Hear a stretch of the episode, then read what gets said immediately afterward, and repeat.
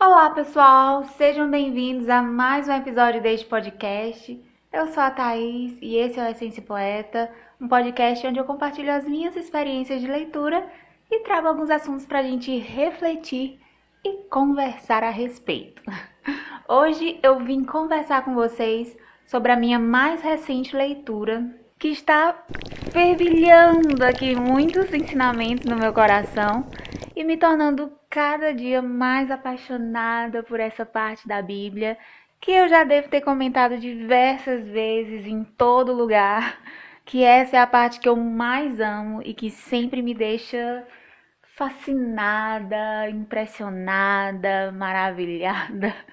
Eu não tenho nem adjetivos que comportem tudo que eu sinto por esses escritos, que formam o meu, o seu, o nosso queridíssimo Antigo Testamento! o nosso Antigo Testamento, pessoal. Nessa semana eu comecei a ler o livro de Números e, sério mesmo, gente, eu estou maravilhada com o tanto que eu tenho aprendido com o Senhor, com o tanto que eu tenho aprendido com Deus a respeito de assuntos, pasmem, atuais. O tanto que eu tenho aprendido com Deus no Antigo Testamento sobre assuntos atuais. Essa leitura do livro de Números tem me instruído muitíssimo sobre como devemos proceder em atividades que, como Igreja do Senhor, nós realizamos hoje, em pleno ano de 2023.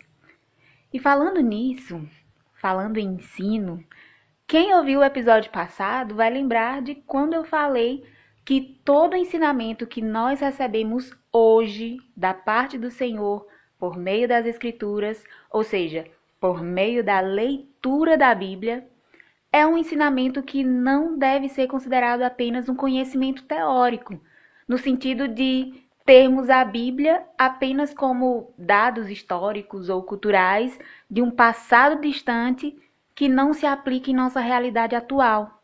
Ou pior, no sentido mais específico de termos o Antigo Testamento como textos que pouco têm a contribuir com as nossas práticas atuais, seja no nosso serviço a Cristo ou na nossa vida mesmo.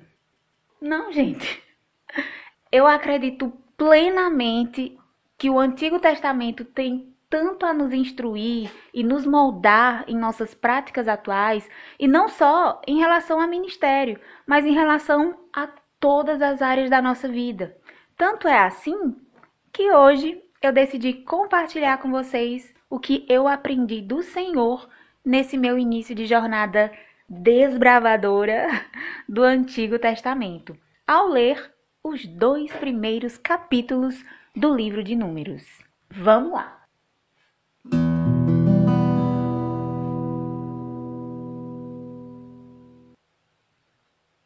Eu acho que se eu fosse resumir em um tema o que esses capítulos falaram ao meu coração, eu diria que o que eles me ensinaram foi sobre como devemos fazer escolhas.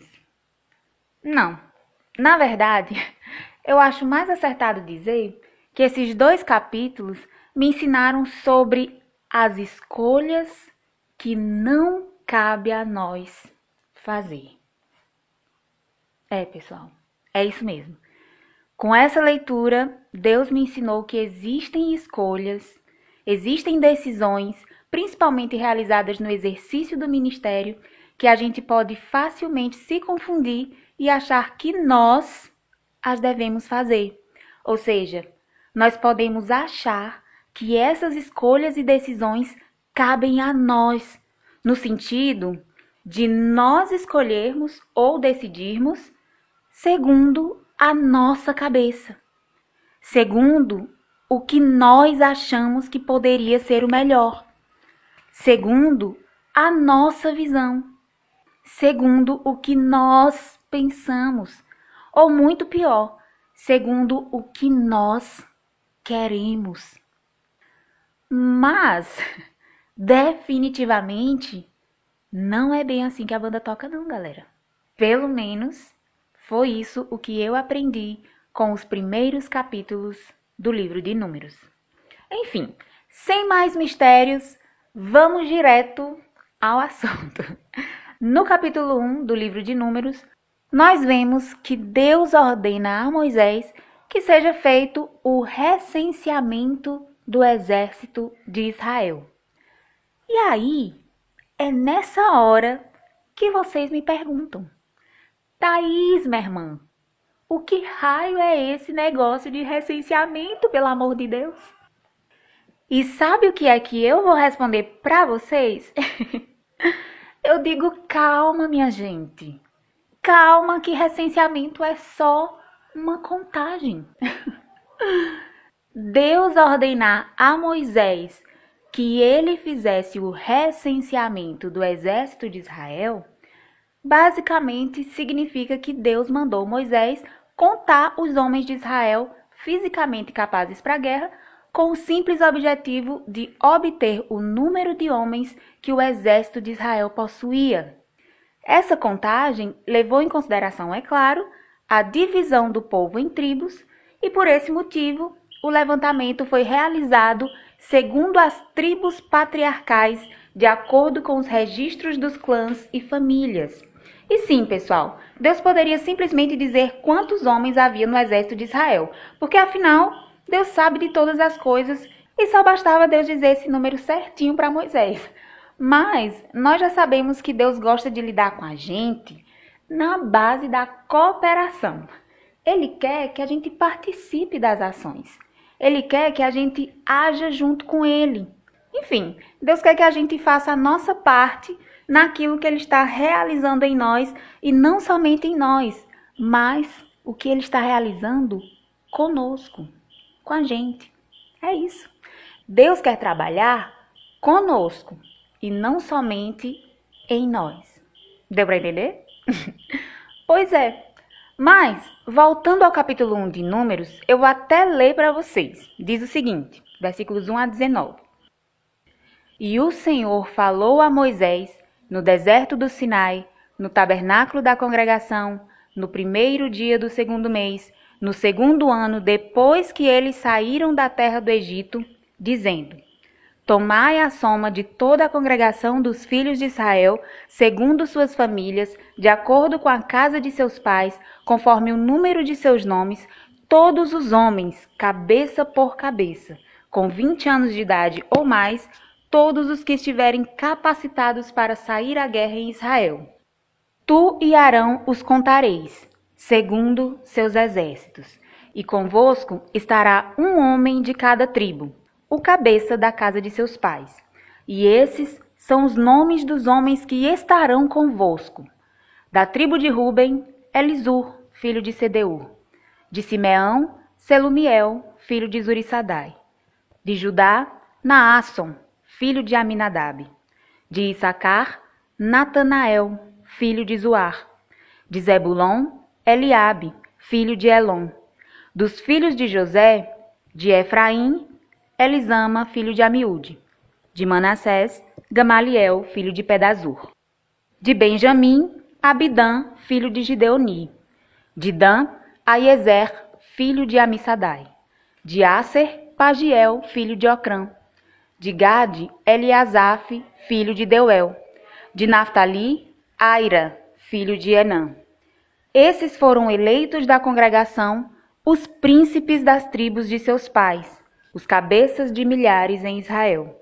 E Moisés e Arão tomaram esses homens, designados por seus nomes, e reuniram toda a congregação no primeiro dia do segundo mês e declararam a sua descendência, segundo suas famílias, de acordo com a casa de seus pais, conforme o número de seus nomes, a partir de vinte anos de idade ou mais, cabeça por cabeça.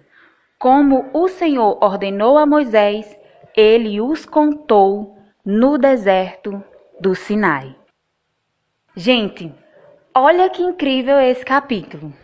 Deus mandou Moisés e Arão contarem os homens com 20 anos de idade ou mais que estiverem capacitados para sair à guerra em Israel.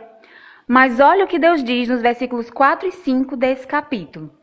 Logo após Deus dar essa ordem a Moisés, Deus diz assim: E convosco estará um homem de cada tribo, o cabeça da casa de seus pais. E esses são os nomes dos homens que estarão convosco. Da tribo de Ruben, Elisur, filho de Sedeur. De Simeão, Selumiel, filho de Zurissadai.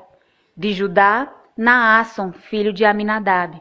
E aí, Deus continua dizendo a lista dos homens representantes de cada tribo que vai formar a equipe que vai auxiliar Moisés nessa missão gigantesca que Deus entregou para ele. Agora me digam, vocês já captaram o que está acontecendo aqui? Gente, simplesmente Deus formou a equipe que vai ajudar Moisés e Arão nessa missão. E o ponto mais importante disso é que foi Deus, o próprio Deus, quem escolheu, quem elegeu, quem designou as pessoas que seriam líderes de cada tribo e, consequentemente, as pessoas que fariam parte da equipe executante desse grande projeto. Não foi Moisés, não foi Arão, não foi Jetro, o sogro de Moisés, que escolheram essas lideranças, mas foi Deus, sozinho. Moisés apenas acatou a decisão de Deus. No versículo 16 está escrito que esses homens foram eleitos da congregação, os príncipes das tribos de seus pais, os cabeças de milhares em Israel. E logo em seguida, o versículo 17 vai dizer: e Moisés e Arão tomaram esses homens designados por seus nomes. Gente, o que esses versículos estão dizendo é que Moisés recebeu a ordem de contar o exército e, junto com a ordem, o próprio Deus indicou. Designar significa indicar, apontar, mostrar. Ou seja, Deus indicou, Deus mostrou quem seriam os eleitos por Deus para serem os líderes das tribos que ajudariam Moisés e Arão nessa empreitada. O versículo 17 é claro. Ele diz que esses homens foram designados por seus nomes. Olha isso, gente. Deus disse os nomes de quem ele queria nessa equipe. Moisés não sabia quem eles seriam. Moisés nem sequer foi consultado para saber se ele aprovava a escolha, se ele achava se esses homens escolhidos seriam capazes ou que essa equipe se daria bem. Simplesmente Deus chegou e disse: Moisés, tu e Arão vão contar o exército, cada tribo vai ter um líder para te ajudar na missão e os líderes serão Selumiel, Naasson, Natanael, Eliabe, Elisama, Gamaliel, Abidã, Aiezer, Pagiel, Eliasaf e Aira. Uau! Que incrível, gente! Sério mesmo! Esse momento magnífico de Deus levantando líderes segundo a sua própria escolha soberana e sem a intervenção humana em nenhum momento sequer a gente vê sendo confirmada durante todo o capítulo 2 do livro de Números. Nesse capítulo 2, nós vemos que Deus ordenou uma disposição específica para os israelitas se acamparem ao redor do tabernáculo da congregação e para organizar direitinho cada tribo no seu devido lugar, Deus ditou o posicionamento que cada tribo deveria obedecer para que essa organização pudesse funcionar e é muito interessante a gente observar que logo após Deus indicar o posicionamento de cada tribo, ele faz questão de confirmar o nome daqueles que ele mesmo escolheu para atuarem agora como líderes das tribos. Diz assim o capítulo 2 do livro de Números. Abra aí a Bíblia, gente. Simbora. Diz assim: cada filho de Israel armará sua tenda junto à sua própria bandeira com as insígnias da casa de seus pais. Ao redor do tabernáculo da congregação armarão suas tendas. Versículo 3. E do lado oriente, ao lado do sol nascente, armarão suas tendas os da bandeira de Judá, segundo os seus exércitos. E Naasson, filho de Aminadab, será o capitão dos filhos de Judá. Versículo 5. E a tribo de Issacar acampará próximo a ele, e Natanael, o filho de Zoar, será o capitão dos filhos de Issacar. Versículo 7. Depois, a tribo de Zebulon, e Eliabe, filho de Elon, será o capitão dos filhos de Zebulon. Versículo 10. No lado sul estará a bandeira de Ruben, segundo os seus exércitos, e o capitão dos filhos de Ruben será Elisur, o filho de Sedeur.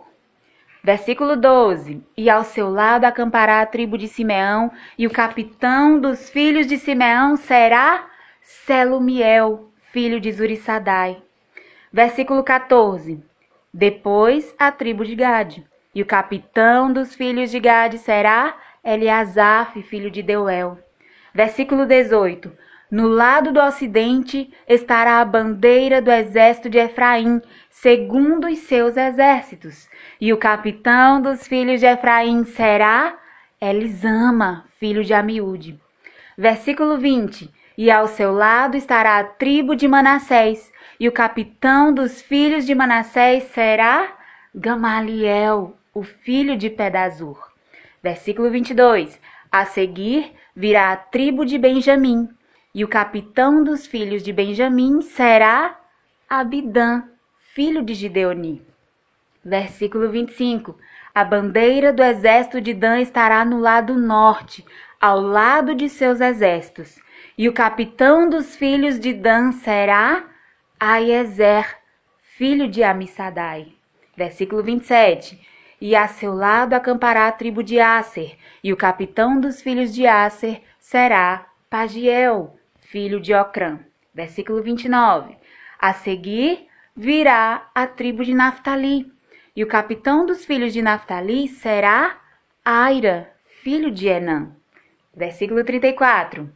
E os filhos de Israel assim fizeram segundo tudo que o Senhor ordenara a Moisés. Assim acamparam ao lado de suas bandeiras, e assim marcharam, cada um segundo suas famílias, de acordo com a casa de seus pais. Ufa! Fim do segundo capítulo, pessoal! É incrível que nesse segundo capítulo Deus não diz somente o nome da pessoa escolhida por ele para liderar tribos específicas, mas Deus também faz questão de dizer o nome do pai dessa pessoa escolhida. Ele diz: o líder da tribo X será Naasson, filho de Aminadab, Natanael, o filho de Zuar, Eliabe, filho de Elon, e assim sucessivamente. E nisso eu vejo que o que Deus está fazendo é não deixando dúvidas a respeito de quem ele escolheu para compor a liderança do povo. E com isso, a gente aprende que com Deus não adianta você querer chamar o Natanael que você quer para liderar. Porque o Natanael que Deus escolheu foi o Natanael, filho de Zoar. Entende? Deus não deixa dúvidas. Ele faz questão de que sua escolha seja claramente entendida. E para mim, foi muito importante perceber isso nesses dois capítulos. Perceber que Deus é quem forma as equipes que serão necessárias para ajudar alguém numa missão. E que nessa formação, Deus não precisa da nossa opinião, porque a obra é dele e ele faz como ele quer e escolhe quem ele quiser para estar à frente de turmas específicas que juntas farão parte do todo de um projeto muito maior. E isso me faz lembrar, sabe de quê? Da igreja, é claro. Atualmente, eu congrego em uma igreja que é dividida em muitos departamentos. Acredito eu que seja visando se organizar quanto ao teor específico de atividades, como ensaios, círculos de oração, escola bíblica, evangelismos, etc. Então, nesse caso, existe o departamento infantil, o departamento de adolescentes, departamento de jovens, departamento de senhoras, departamento de varões, departamento da escola bíblica dominical, departamento de dança, que a gente aqui no Nordeste, né, no Piauí, mais comumente chama de coreografia. Temos o departamento de música, departamento da família, secretaria de missões, tesouraria e por aí vai. E o mais interessante é que para cada departamento desses é escolhido um líder de departamento, que é alguém que vai coordenar as atividades e funções relacionadas a cada grupo específico. E esses líderes normalmente são pessoas que o pastor da igreja chama para liderar essas respectivas equipes. E é exatamente sobre isso que eu quero conversar com vocês e relacionar com as passagens bíblicas que nós lemos hoje em Números capítulo 1 e capítulo 2. Então, vamos lá. Veja bem, eu acabei de dizer que o pastor da igreja chama certas pessoas para fazerem parte da liderança da igreja. Vocês compreenderam? Eu disse que o pastor da igreja chama. Eu não disse que o pastor da igreja escolhe. Chamar pessoas e escolher pessoas são coisas bem diferentes. Pelo menos nesse contexto que eu estou trazendo aqui. Por quê? Porque quando eu leio o livro de Números, capítulo 1 e capítulo 2, eu vejo que Moisés não escolheu a equipe de líderes. O que eu vejo é Moisés apenas ouvindo a voz do Senhor dizendo para ele quem deveria fazer parte da liderança da congregação.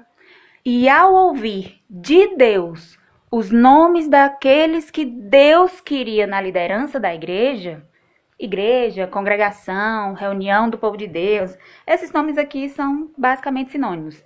Então, ao ouvir de Deus os nomes das pessoas que Deus queria na liderança, o que Moisés fez foi chamar essas pessoas escolhidas por Deus e recebê-las como líderes das divisões do povo em tribos, ou seja, recebê-las como o novo time de líderes que iriam servir ao Senhor junto com ele. E isso Moisés fez independentemente da sua opinião prévia.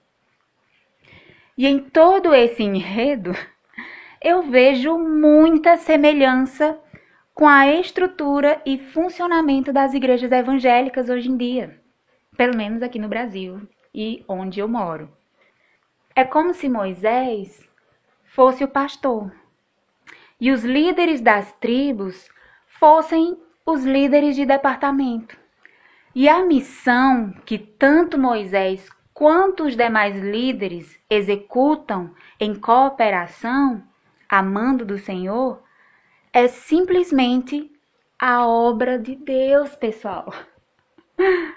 E o que eu acho extraordinário nesses capítulos, minha gente, é que cada um sabe exatamente o seu lugar, a sua função, a sua autoridade e principalmente a sua submissão. Eu vejo nesses capítulos de Números Deus me ensinando que uma obra de Deus é uma obra realmente de Deus quando ela é regida em tudo e nos mínimos detalhes pela vontade de Deus. Principalmente no quesito liderança. Nós sabemos que por causa de liderança, o povo prospera ou sofre. Por causa de liderança, o povo se une ou se separa. Por causa de liderança, o povo cresce espiritualmente ou estagna. Por causa de liderança, o povo teme mais a Deus ou se rebela de vez. Por causa de liderança, o povo pratica mais o certo ou pratica mais o errado. Sim, eu sei que isso não é regra geral, mas é inegável o impacto da figura de um líder sobre os caminhos e atitudes que o povo vai seguir. E principalmente em se tratando de igreja do Senhor, obra de Deus, que envolve guerra espiritual, luta entre carne e espírito, vaidade humana, interesses terrenos versus visão de reino e foco na eternidade com Cristo, o assunto liderança e principalmente escolha de líderes se torna extremamente importante e delicado. Não podemos confiar uma escolha tão importante assim à nossa visão limitada, superficial e completamente parcial, ainda que a gente tente negar isso com todas as nossas forças. O que eu aprendo com Números capítulos 1 e 2, e se você procurar, você vai encontrar muitas passagens que vão falar sobre isso, tanto no Antigo quanto no Novo Testamento, é que quem escolhe liderança é Deus. Numa obra que se diz ser de Deus, quem deve escolher liderança é Deus. Não sou eu, nem o pastor, não é o sábio, não é o mestre, não é o professor, ou quem conhece melhor os membros da igreja porque congrega há mais tempo e já ocupa um cargo de liderança há longos anos. Não!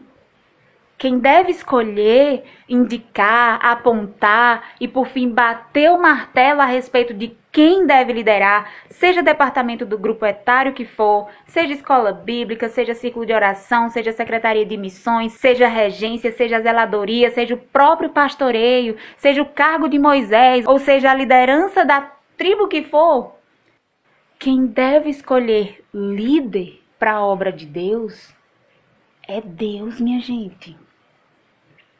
Mas aí você pode me dizer, Thaís, mulher, se Deus me colocou como pastor, faz parte da minha função escolher as lideranças e formar as equipes que vão cooperar comigo nessa obra que Deus me confiou. E aí, eu vou com toda sinceridade responder para você que não.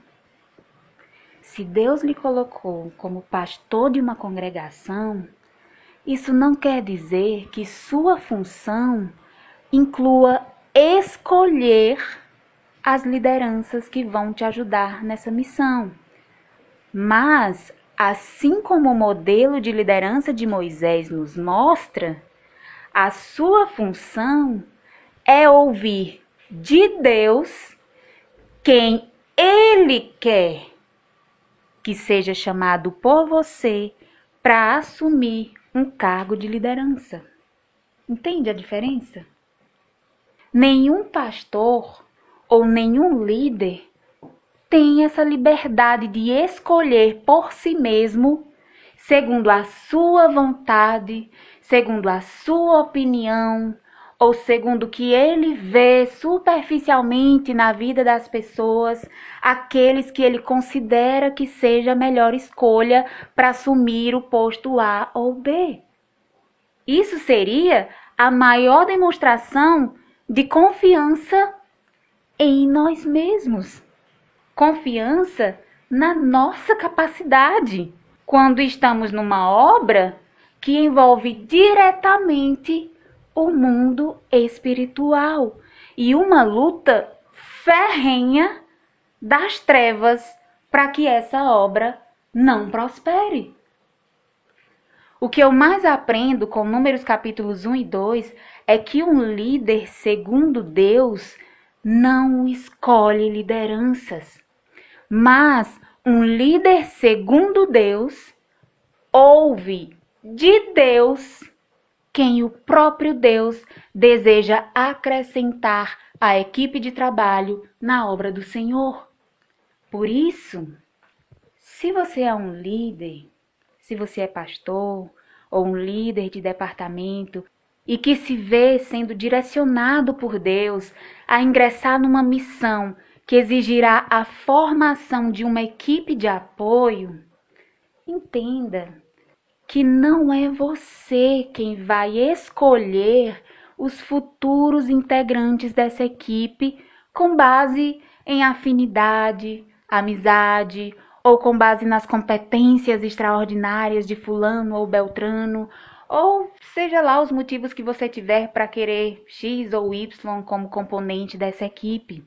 Lembre-se, a sua função como líder é ouvir o Senhor.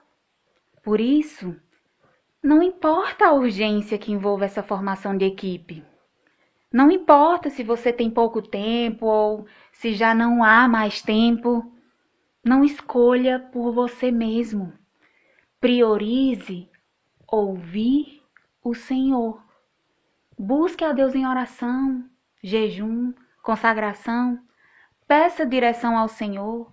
Peça confirmação e eu até sugeriria pedir mais de uma confirmação. Essa prática é bíblica e Deus conhece as intenções do coração. Ele vai saber discernir entre incredulidade e zelo para não errar na execução da obra. Enfim, é isso, pastor. É isso, líderes. É isso, coordenadores de EBD, coordenadores de missões, regentes, musicistas, dirigentes de círculos de oração. Deixem que Deus lhes mostre quem Ele quer, quem Ele quer. E não tenham medo de não entenderem quem Deus quer, porque Deus é o principal interessado em ser claro nas escolhas que Ele faz. Quando Deus falou para Moisés quem o Senhor queria para fazer parte da liderança, Deus falou não só o nome do escolhido, mas também Deus falou o nome do pai de quem ele escolheu, que era para ninguém se confundir e acabar chamando a pessoa errada. Gente, fiquem em paz em fazer as coisas do jeito certo, porque o Espírito Santo, ele fala. Ele é quem é o verdadeiro e legítimo dirigente da obra de Deus. Ele é quem mais deseja que os líderes e pastores o ouçam a respeito do que devem fazer em cada detalhe da obra que Deus confiou a cada um deles. É isso, pessoal. Vamos aprender com o livro de Números. Vamos aprender com as experiências registradas da liderança de Moisés. Vamos aprender com o Antigo Testamento, meu povo. E assim, se você estiver com a língua coçando para me dizer que Jesus já veio, que o véu já se rasgou e que nós recebemos um Novo Testamento e por isso o Antigo Testamento já passou, eu vou com todo o meu coração lhe responder usando as palavras do apóstolo Paulo registradas em Romanos, que inclusive fica no Novo Testamento. Romanos capítulo 15, versículo 4 diz o seguinte: abre aspas. Porque tudo o que dantes foi escrito, para nosso ensino foi escrito, para que pela paciência e consolação das Escrituras tenhamos esperança. Fecha aspas. E ainda me apropriando das palavras de Paulo, agora em 1 Coríntios capítulo 10, também no Novo Testamento, no versículo 6, enquanto Paulo fala do que aconteceu no passado, nos tempos de Moisés, Paulo escreve: Ora, estas coisas se tornaram exemplos para nós, a fim de que não cobicemos as coisas más como eles cobiçaram. E nesse mesmo capítulo 10 de 1 Coríntios, no versículo 11, Paulo conclui dizendo, abre aspas, estas coisas lhes sobrevieram como exemplos e foram escritas para advertência nossa, de nós outros, sobre quem os fins dos séculos têm chegado. Fecha aspas. E se ainda com tudo isso você disser, ok, Thaís, eu entendi, mas meu modelo de liderança e pastoreio não é Moisés, é Jesus. E Jesus escolheu os doze que o auxiliariam na missão. Então, eu, Thaisinha, te convido a meditar comigo, gente, sem ironia, sério mesmo, é com todo o meu coração, com todo o amor que eu te chamo, que eu te convido a meditar comigo em Mateus capítulo 10 versículos 1 a 4, Marcos capítulo 3, versículos 13 a 19 e Lucas capítulo 6, versículos 12 a 16. Longe de mim isso ser uma ironia, isso usar de sarcasmo para compartilhar um conhecimento da parte de Deus. Vamos buscar na palavra essa direção e essa orientação. Então, eu te convido, vamos abrir a Bíblia e vamos passear pelos evangelhos para a gente receber do Senhor essa instrução. Amém? Vamos lá. Em Mateus capítulo 10, versículos 1 e 2 está escrito: E, chamando os seus doze discípulos, deu-lhes poder sobre os espíritos imundos para os expulsarem e para curarem toda enfermidade e todo mal. Ora, os nomes dos doze apóstolos são estes e aí, do versículo 2 ao 4, vai só citar os nomes dos discípulos. Eu não vou entrar muito nessa parte, porque eu quero me ater ao versículo 1, que menciona basicamente a prática de liderança que nós estamos aprendendo hoje com Números capítulos 1 e 2, que é a função do pastor, a função de um líder que está prestes a participar da formação de uma equipe é chamar os novos integrantes. Chamar. Marcos capítulo 1 não usa a palavra escolheu, mas diz que Jesus chamou os doze novos integrantes da equipe. Está escrito: E, chamando os seus doze discípulos, deu-lhes poder sobre os espíritos imundos, para os expulsarem e para curarem toda enfermidade e todo o mal.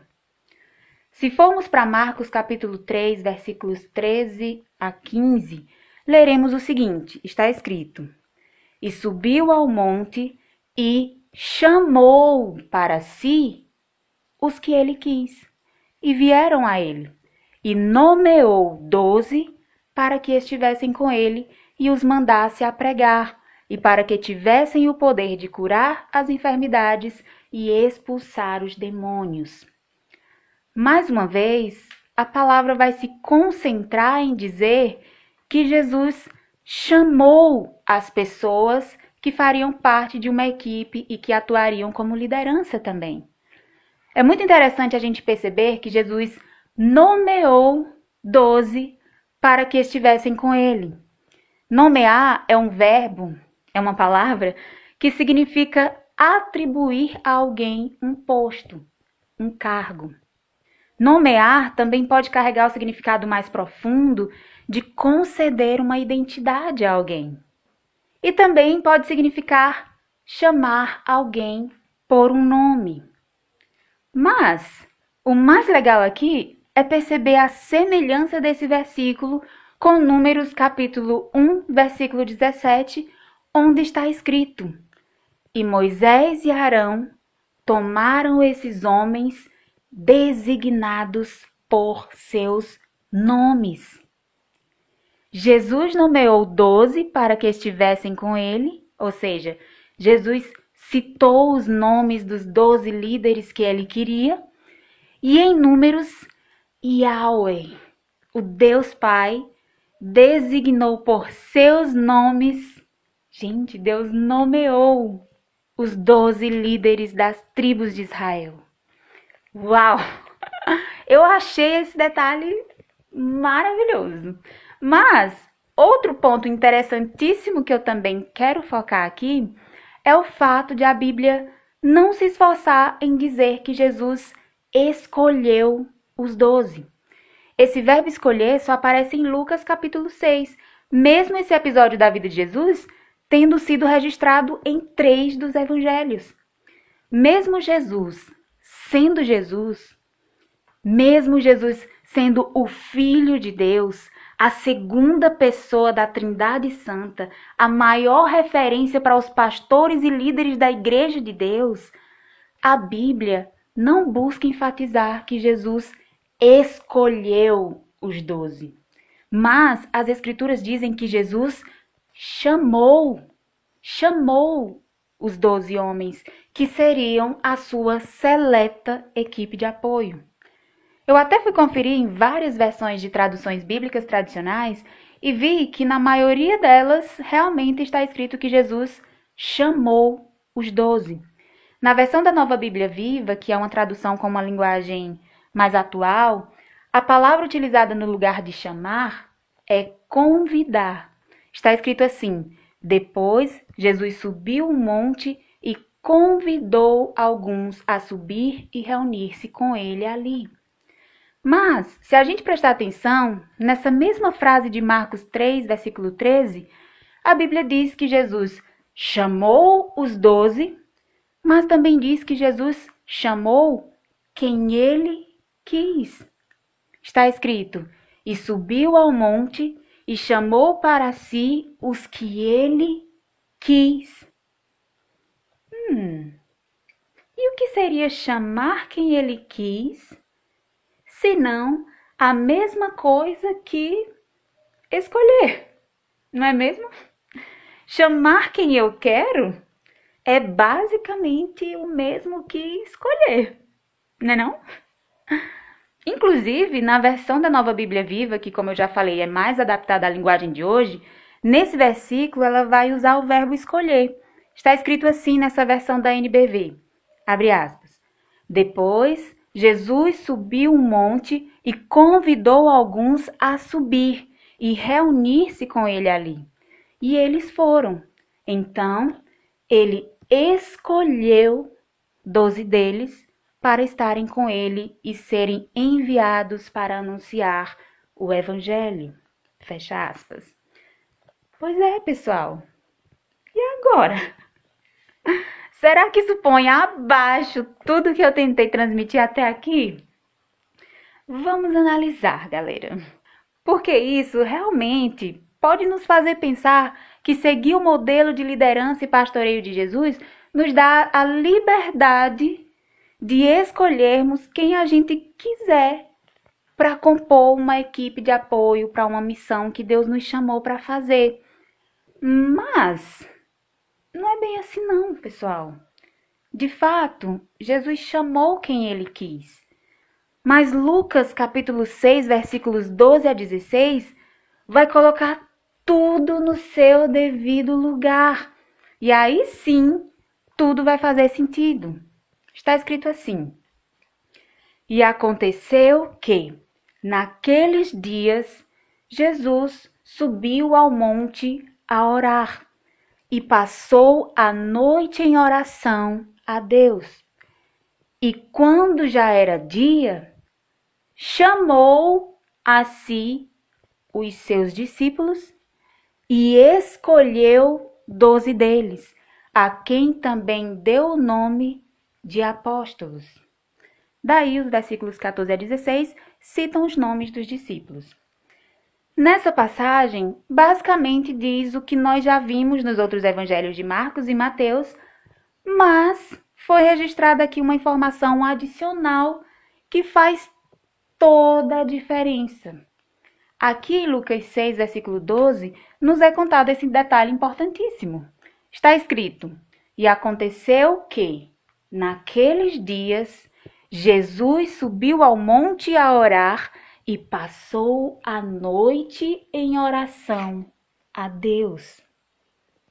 Essa informação, pessoal, é preciosíssima e condiz com tudo o que está sendo dito aqui durante esse episódio inteiro. Lembra que eu falei que a função do líder não é escolher, mas sim ouvir da boca de Deus o nome daquele que o próprio Deus quer escolher? Então, aqui em Lucas 6, versículo 12, nós vemos que Jesus, antes de chamar os discípulos, Jesus separou um tempo para se dedicar à oração. O versículo 12 diz que naqueles dias Jesus subiu ao monte a orar.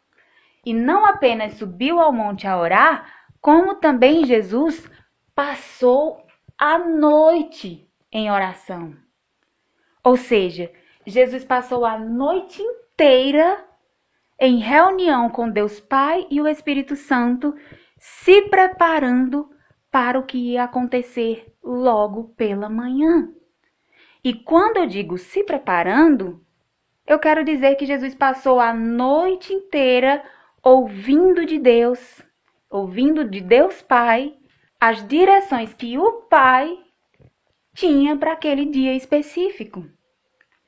Esses versículos de Lucas 6 não dizem qual era o assunto da oração de Jesus, mas nós podemos sim considerar que Jesus tenha buscado a Deus em oração para se manter em comunhão e que durante esse período prolongado de oração e comunhão com Deus, Jesus tenha recebido a direção do Pai a respeito de quais homens Jesus deveria chamar para compor a sua equipe de apoio. E sabe por que Jesus, mesmo sendo filho de Deus, mesmo sendo um com Deus, mesmo Jesus sendo Deus, eu digo que nessa oração Jesus buscou ouvir da boca do Pai quais pessoas o próprio Deus queria escolher para compor a sua equipe de apoio? No Evangelho de João, capítulo 12, versículo 49, Jesus mesmo responde. Ele diz: Porque eu não tenho falado de mim mesmo, mas o Pai que me enviou, ele me deu mandamento sobre o que hei de dizer e sobre o que hei de falar. Em João 14, versículos 12 e 11, Jesus diz: Não crês tu que eu estou no Pai e que o Pai está em mim? As palavras que eu vos digo, não as digo de mim mesmo, mas o Pai que está em mim é quem faz as obras. Crede-me que eu estou no Pai e o Pai em mim. Crede-me, ao menos, por causa das mesmas obras. Em João 5, versículos 19 e 20, está escrito: Mas Jesus respondeu e disse-lhes: Na verdade, na verdade vos digo que o filho por si mesmo não pode fazer coisa alguma, se o não vir fazer o Pai, porque tudo quanto ele faz, o filho o faz igualmente. Porque o pai ama ao filho e mostra-lhe tudo o que faz.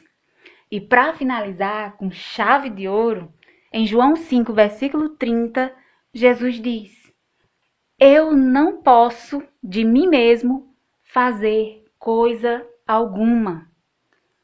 Como ouço, olha isso, como ouço, assim julgo. E o meu juízo é justo porque não busco a minha vontade, mas a vontade do Pai que me enviou. É, pessoal. Acho que por esses versículos nós já podemos saber que assunto pode ter sido conversado entre Jesus e o Pai nessa noite em que Jesus ficou completamente dedicado à oração. Noite essa que antecedia uma manhã em que a primeira coisa que Jesus fez foi chamar aqueles que seriam escolhidos. Sem dúvidas, os doze homens que Jesus nomeou naquela manhã eram os escolhidos do Pai, eram os escolhidos de Deus. Foi Deus quem os escolheu. E, consequentemente, Jesus os escolheu porque o Pai está nele, por causa das mesmas obras, como Jesus mesmo disse em João 14, versículo 11.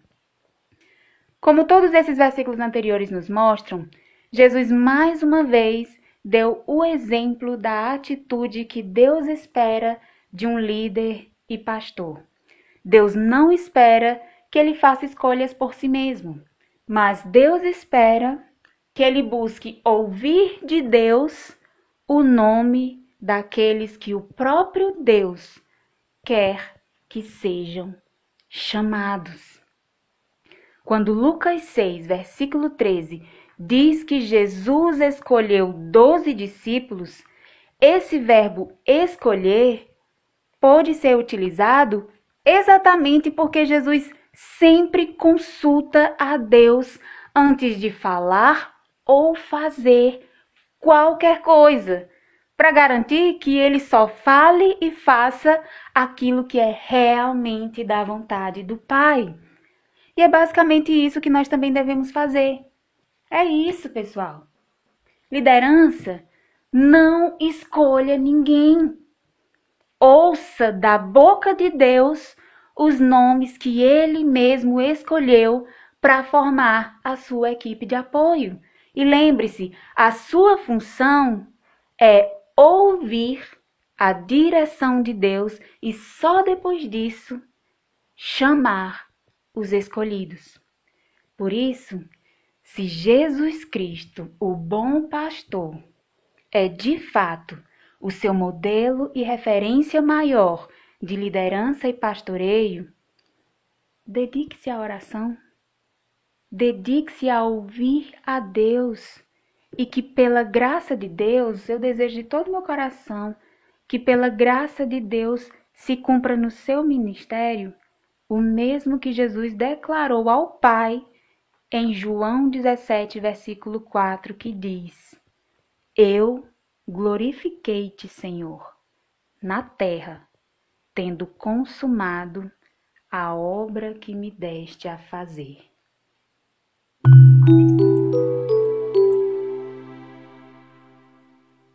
Paz do Senhor, pessoal. Até a próxima, se Deus quiser. Tchau!